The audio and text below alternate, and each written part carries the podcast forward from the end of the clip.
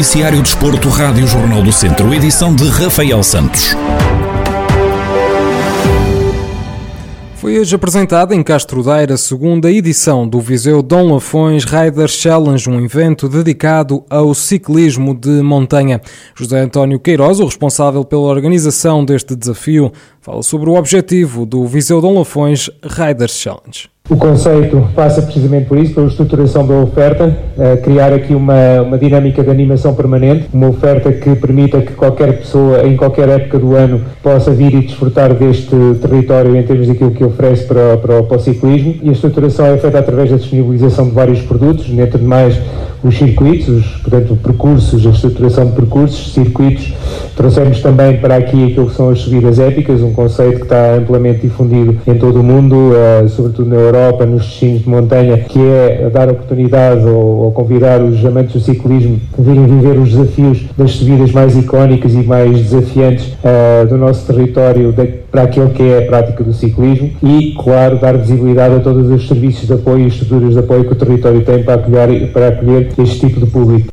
José António Queiroz fala sobre as quatro subidas épicas que fazem parte do Visadão Lafões Riders Challenge e que pertencem aos quatro municípios que integram este evento. Este é um, é um projeto que uh, está pela, pela Sindiza Lafões e com a parceria de quatro municípios. Há uma subida épica em cada desses quatro municípios, uh, Vozela, São Pedro do Sul, Castro Daire e Tondela. A primeira que estou aqui a mostrar é de Vozela até a Adesamo, portanto na, na, na, Serra do Caramulo. A segunda de São Pedro do Sul até ao topo da Arada, provavelmente a mais dura das quatro, das quatro subidas. A terceira de Campos Besteiros até Caramolim, numa das, numa das subidas que já é muito conhecida e alguma notoriedade daquilo que é a comunidade ciclística um, nacional aqui em Portugal. E aquela que, que nós aqui podemos presenciar em Castro Daire, que é desde o Rio Paiva até às portas de Monte Muro, bem ali uh, bem, uh, uh, no topo da, da Serra de Monte Muro.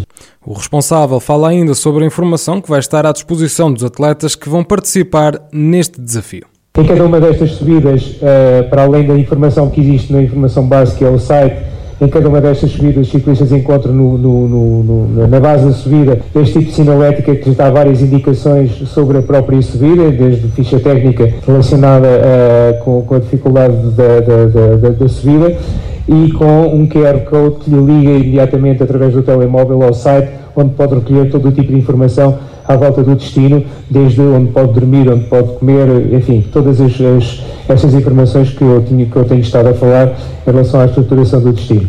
Depois, ao longo da subida, tem este tipo de sinalética que, quilómetro a quilómetro, vai indicando a distância que falta ao, ao, ao final da subida, a altitude a que está e a percentagem de inclinação do quilómetro que vem a seguir. E depois, no topo de cada subida, existe também um tipo de sinalética que assinala uh, o final da, do, do, desafio, do, do, do desafio dessa própria subida. No Viseu Dom Lafões Riders Challenge, os ciclistas têm uma janela de 3 meses para cumprir o desafio, sendo que no final são recompensados com diversos prémios. Depois da equipa A, foi a vez do conjunto secundário do ténis de mesa do Mundão conseguir subida à segunda Divisão Nacional. O feito aconteceu depois de vencerem o A2 de Idaxis por 4-0 e os Estrelas do Bonfim por 4-1. Marco Aguiar, o responsável do clube do Mundão, salienta que este é um feito histórico e explica porquê.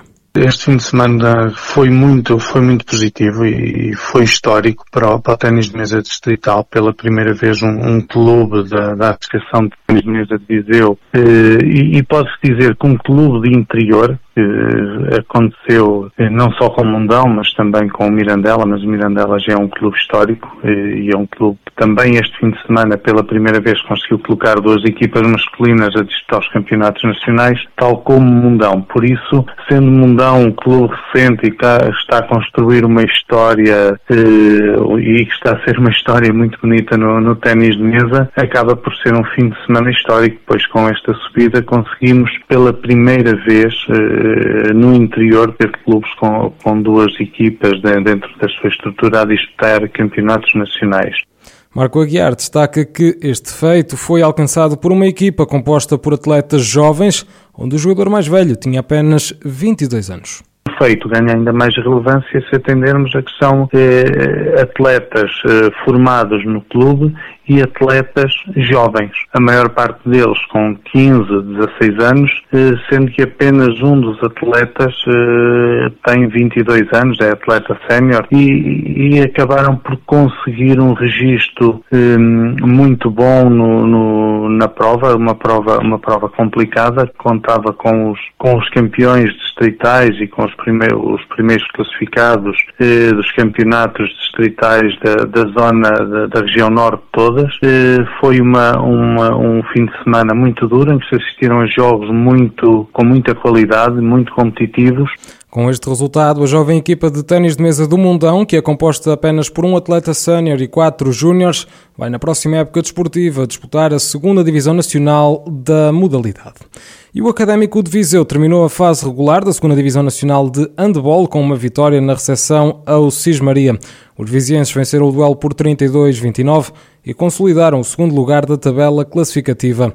Rafael Ribeiro, treinador dos academistas, admite que terminaram a época numa posição justa e explica porquê balanço é super positivo. Uma equipa que, que subiu da terceira divisão, em que o objetivo eh, principal era a manutenção. E acabamos a primeira fase em segundo lugar, um lugar que é justo. O primeiro lugar estava entregue ao São Bernardo e o segundo assenta muito bem, porque efetivamente, eh, fazendo uma análise rápida e dos jogos todos, fomos a segunda melhor equipa desta fase. Eh, quatro derrotas, três delas contra equipas que ficaram em terceiro e em quarto, respectivamente. Portanto, e o primeiro, obviamente, com, com, com, com, o São Bernardo, quarta derrota com o Santa Cruz de Tula e essa ainda um bocadinho mais difícil de digerir, mas, mas o, a análise é, é, super positiva. Cumprimos em muito, uh, batemos aos pontos aquilo que eram os nossos objetivos.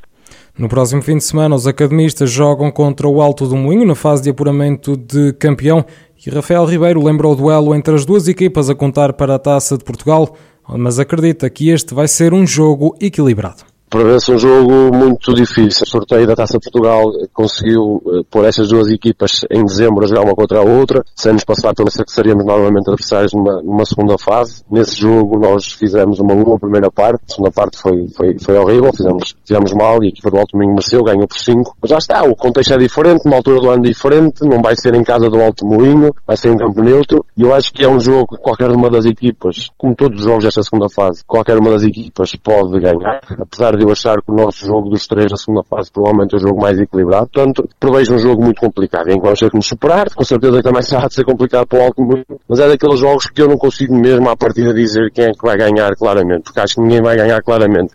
O Académico de Viseu terminou a fase regular da Zona 2 da 2 Divisão Nacional na segunda posição com 58 pontos, menos 6 que o São Bernardo que foi primeiro classificado.